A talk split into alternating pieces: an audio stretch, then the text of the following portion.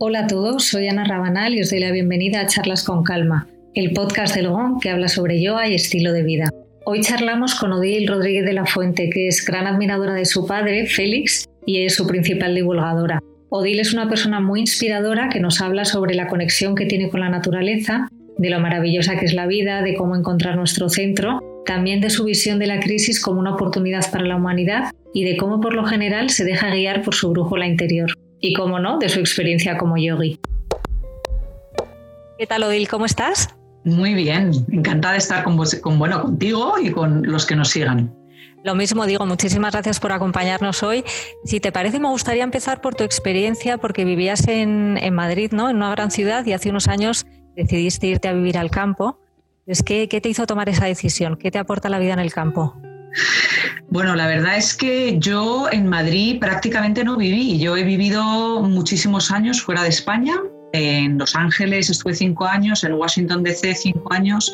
Luego es verdad que cuando volví a España estuve en Madrid, en casa de mi madre, pero en cuanto pude me fui a hacer una casa en el campo, en la provincia de Guadalajara, y luego a partir de allí, ya cuando me quedé embarazada, mm, pensé que quizá lo aislada que estaba en el campo, en esa casa en la que vivía, eh, no iba a ser algo tan positivo para un niño, ¿no? porque los niños es muy importante en los primeros años, quizá no, pero luego cuando se hacen un poco más mayores, que se relacionen y hagan una red de relaciones con otros niños y el cole y bueno, todo lo demás.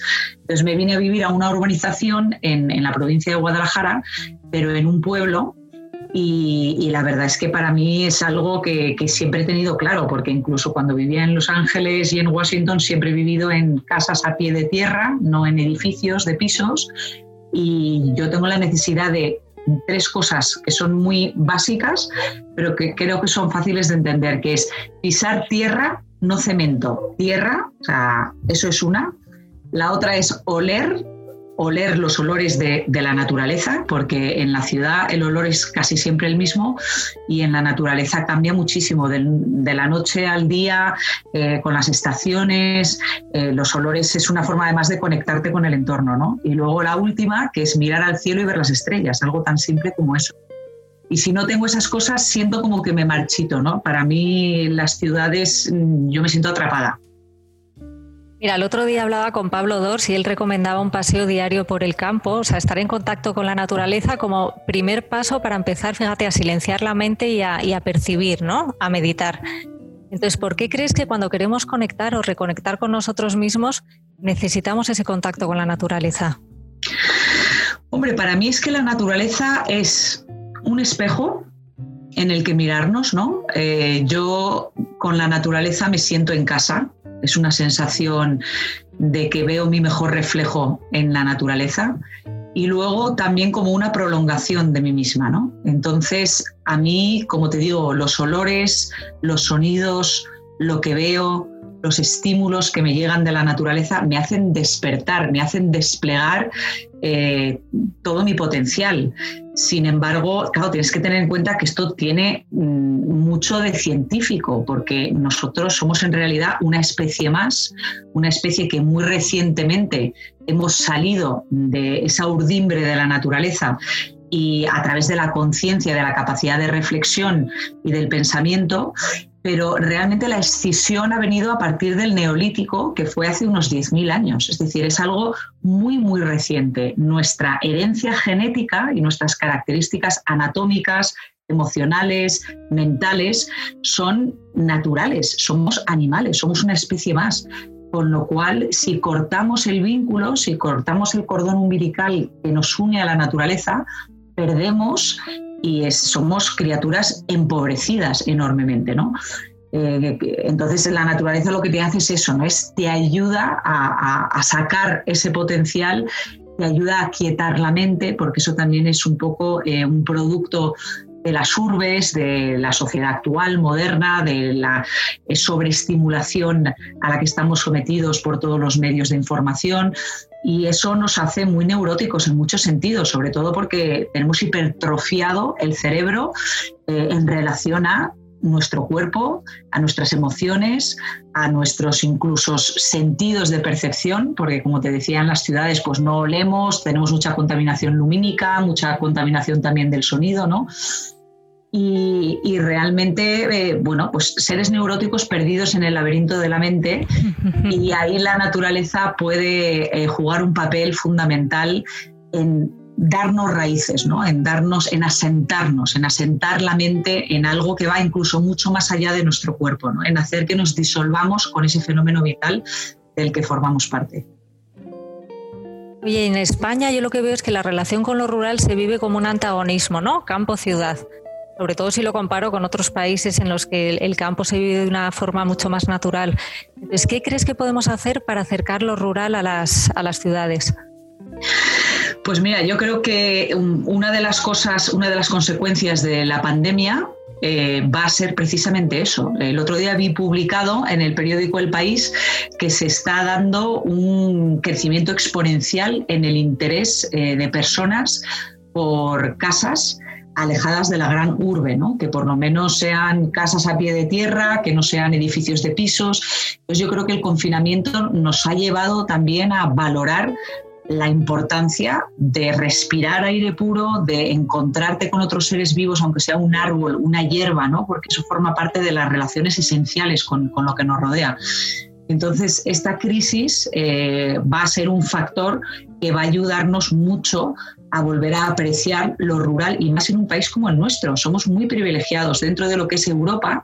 Los pueblos más vivos todavía los tenemos en países como, como España, por supuesto también en Bulgaria, en Rumanía, en Italia, pero el resto de países más del centro y del norte de Europa han perdido prácticamente lo que era ese acervo cultural propio de los pueblos y es fundamental porque ellos sí que mantienen ese nexo de unión, ese cordón umbilical entre la naturaleza y la humanidad y nosotros, ¿no? Y todo eso está depositado en, un acervo cultural muy particular en el momento en el que se van despoblando los pueblos, pues es, un, es una enciclopedia que se pierde, ¿no? De conocimiento empírico, eh, a través de la prueba y el error, a través de la experiencia de multitud de generaciones, ha ido quedando ahí. Y eso, como te digo, es una gran pérdida para, para los urbanitas que, que, no basamos tanto el conocimiento en la experiencia y lo hacemos mucho más en, las, en la información, ¿no? en la información que nos dan. Siguiendo con la pandemia, ¿cómo crees que va a cambiar el mundo? Pues mira, yo no tengo una bola de cristal, ojalá, pero, pero la verdad es que intuitivamente, y, y, puedo estar en un error y espero que esté en un error, pero a mí me da la sensación de que, y esto te digo que es algo intuitivo, ¿eh? no está basado así en un conocimiento de ningún dato ni nada, pero a mí me da la sensación de que esto es solo el principio, ¿no? de que probablemente después de esta oleada vengan otras oleadas, de que no sabemos si se va a descubrir una vacuna o no, porque de hecho hay multitud de enfermedades víricas para las que no se han descubierto vacunas. Es decir, que este cambio de encerrarnos, de limitar las relaciones que tenemos con los demás, de cambiar eh, esa normalidad que conocíamos anteriormente, eh, va a cambiar radicalmente y claro, esto va a poner en jaque sobre todo eh, el sistema socioeconómico al que estamos acostumbrados, ¿no? Con lo cual eh, va a generar muchísima incertidumbre, va a provocar cambios enormes y nos va a poner a prueba. Pero yo soy optimista por naturaleza y luego también miro mucho a la propia naturaleza para encontrar respuestas a grandes preguntas que me hago en, en diferentes temas. ¿no? Y en la naturaleza las crisis son absolutamente vitales, ¿no? Las crisis son oportunidades encubiertas y los grandes saltos evolutivos se han dado después de grandes crisis, ¿no?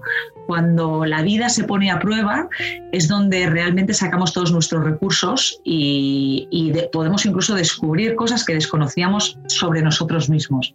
Y yo espero y confío en que a nivel individual y a nivel colectivo eh, se pongan en marcha cambios que vuelvan a colocar en el centro a la vida con mayúsculas y al bienestar humano, pero en el más profundo sentido de la palabra, ¿no? Y que la economía eh, realmente sea una herramienta al servicio de estos dos pilares fundamentales y no al revés. Ahora mismo parece que tanto la naturaleza como el bienestar humano están al servicio de la economía, ¿no? que la economía es un fin en sí mismo y yo creo que esto pues, pone en riesgo mm, nuestra propia calidad de vida y supervivencia a largo plazo como especie. Y luego, claro, hemos hablado solo de la pandemia, no hemos hablado del cambio climático. El cambio climático es, es real, eh, está aquí ya, es mucho más rápido de lo que la gente cree, desafortunadamente. Y también va a poner patas arriba incluso el concepto que tenemos de país ¿no? y de fronteras, porque muchos países que basan su producción primaria pues, en un clima determinado, pues esto va a cambiar radicalmente. Vamos a ver más incendios, vamos a ver más sequías, más eh, fenómenos meteorológicos extremos, vamos a ver más enfermedades, eh, una inmigración provocada por el cambio climático, con lo cual yo creo que esto es el principio de un punto de inflexión y un cambio pero yo quiero creer y confío en que va a ser para mejor, pero con un proceso intermedio de sufrimiento. Vamos a sufrir en este proceso, pero es necesario, ¿no? Yo creo que hay que tocar fondo para salir renovados. Acaba de publicarse el libro Félix, un hombre en la tierra, creo que fue a principios de marzo, ¿no? Que recoge el legado de tu padre como humanista, como el ecologista y, y como comunicador. ¿Qué piensas que es lo más importante que nos ha dejado? Pues para mí eh, su ejemplo de vida es quizá lo más importante que nos ha dejado, ¿no? No solamente su legado en, términos de, por lo menos para mí como hija, ¿no? Para mí como hija, que eso también es una perspectiva diferente, la, que nos ha dejado como colectividad a la que nos ha dejado para mí personalmente como hija. Pero a mí me llama mucho la atención lo difícil que es hoy día eh, conocer a una persona realizada. Es muy difícil conocer a una persona que esté realizada y que, y que vive una vida plena y que se sienta satisfecho y profundamente agradecido por esta oportunidad efímera que tenemos, que es la de la vida, ¿no? Y mi padre, sin embargo, es un ejemplo de eso, ¿no? Es un ejemplo de una persona que, se tiró, que se adentró, eh, se tiró de cabeza en la aventura de su vida e incluso forjó una vida a su medida, a la medida de sus inquietudes. Em, rescató el arte de cetrería cuando no se practicaba en España desde el medievo. Gracias a la relación que tenía con las aves de presa, empezó a hablar en algún medio de comunicación. A partir de ahí empezó a hablar más y a aparecer más en los medios de comunicación, cuando su profesión y para lo que se había preparado era como médico odontólogo. Entonces fue una persona que dejó el miedo a un lado, ¿no? Todos tenemos miedo y el miedo es una parte importante también de cómo estamos en el mundo y nos ayuda pero la mayoría yo creo que también nos lo inculcan tanto con la educación, ¿no? El, la seguridad, ser una persona de bien, seguir los caminos marcados y trazados, que cuesta mucho confiar en ti mismo, empoderarte y decir, oye, pues voy a jugar con la vida y voy a dejar que la vida se viva a través de mí, ¿no? Voy a tener fe en mí mismo también, algo tan elemental como eso y eso para mí es la lección quizá más importante que me ha dejado a mí personalmente mi padre.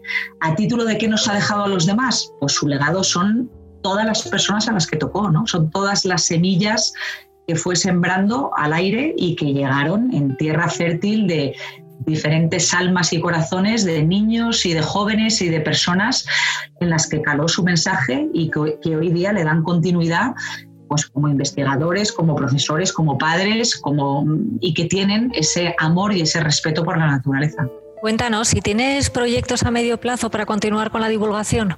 Pues la verdad es que mm, van surgiendo, ¿no? Es, eh, yo, yo tengo mis propios proyectos que tienen que ver con televisión. Tengo un proyecto en el que voy a empezar a trabajar más en serio para televisión sobre cambio climático pero constantemente están surgiendo cosas. Ahora me han ofrecido otro libro, eh, colaboraciones en radio, colaboraciones en prensa.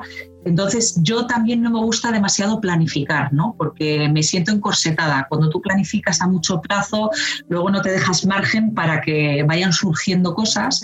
Y luego también es verdad que cuando estás preparado y cuando quieres que algo te ocurra de verdad, con absoluta sinceridad, te ocurre, ¿no? Entonces, eso también es ese tener fe y, es que es así, ¿no? Y es que la vida te trae lo que necesitas en cada momento. Y, bueno, a mí me apasiona, como me puedes ver, ¿no? Me pongo a hablar, me podría tirar horas hablando. y lo malo es que eso, es que me enrollo con cada pregunta que me lanzas, es como media hora de respuesta pero llevo la divulgación en la sangre. Me encanta lo que significa comunicarte con los demás y establecer vínculos con los demás. Es absolutamente maravilloso. Y si nos puede ayudar a todos a ser mejores y a sacar lo mejor de nosotros mismos y a vivir vidas más plenas, pues ole, ole y ole. Totalmente de acuerdo. Cuéntanos tu faceta como yogini. ¿Cómo, cómo encontraste el yoga en tu vida? Pues bueno, el yoga lo encontré en mi vida, mm, yo creo que un poco por casualidad, por recomendación, alguien me comentó, ¿no? Eh, yo siempre he sido una persona, pero desde pequeña, con muchísimas inquietudes, no sé si llamarlas espirituales, pero desde luego intangibles, ¿no? De cosas que no se pueden tocar y que no están, no forman parte de, de lo tangible, ¿no? de, cosas casi mágicas, del tipo de relación que yo tenía de pequeña también con el entorno, con las cosas, de cosas que yo sentía. ¿no? Siempre me he sentido un poco rara también de pequeña, ahora ya no tanto porque me doy cuenta que hay mucha gente rara ahí fuera, afortunadamente. y, pero sin embargo, no, a mí me pasa mucho que soy una gran buscadora, tengo mucha curiosidad, leo mucho, busco mucho pero me dejo guiar por una brújula interna. Yo mm, las cosas me cuadran o no me cuadran, vibro o no vibro con ellas. No, no es porque alguien me diga, ay, es que esto es, bueno, yo lo leo y si a mí me dice algo, fenomenal. Si no me llega y no vibro, bueno, pues para mí no funciona. Y con el yoga fue un flechazo, fue un flechazo porque sobre todo la práctica eh, mm, es todo. Es, eh, por supuesto también esa curiosidad intelectual de seguir indagando, seguir buscando, de encontrar, pero sobre todo lo que a mí me daba la práctica. Y a mí digo eh, especialmente porque tengo tendencia a ser muy hiperactiva mentalmente, como me puedes ver, ¿no? a pensar mucho, a tener mucha curiosidad, a esa búsqueda y a mí me ha traído muchísima paz y me ha ayudado a, reencontrarme conmigo misma y a, frenar, ¿no? Y a no buscar fuera, sino hacer una búsqueda mucho más hacia adentro. Y más que una búsqueda, dejar que vayan surgiendo las cosas desde dentro. Y eso me lo permite el yoga. Es, eh, es, algo que yo creo que debería ser obligatorio. Fíjate, eh, con los niños en los colegios es que lo Muy bien, me voy, a, me voy, a, quedar con este titular, Odil.